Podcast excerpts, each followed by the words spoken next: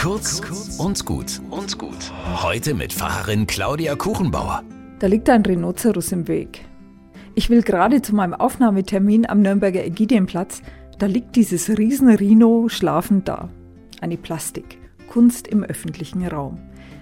Ich denke an das andere Rhinoceros, das berühmte von Albrecht Dürer. Er hat es gezeichnet, weil er wusste, dass seine Zeitgenossen darauf brennen, Exotisches aus den neuen Welten zu sehen. Die Portugiesen haben gerade Indien entdeckt.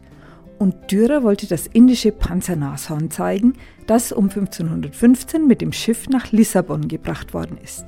Er selbst hat es nie gesehen, deshalb hat er es auch nicht ganz exakt gezeichnet. Aber die Sensation ist gelungen. Und es hat ja auch sonst niemand in Nürnberg gesehen. Denn das Schiff ist in einen Sturm geraten und gesunken. Das Nashorn war unter Deck angekettet und ist ertrunken. Vielleicht ist das bezeichnend für unseren Umgang mit dem Fremden. Es fasziniert und macht Angst.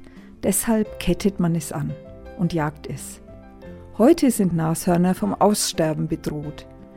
Als Mahnung liegt es da im Weg rum. Wir könnten auch anders.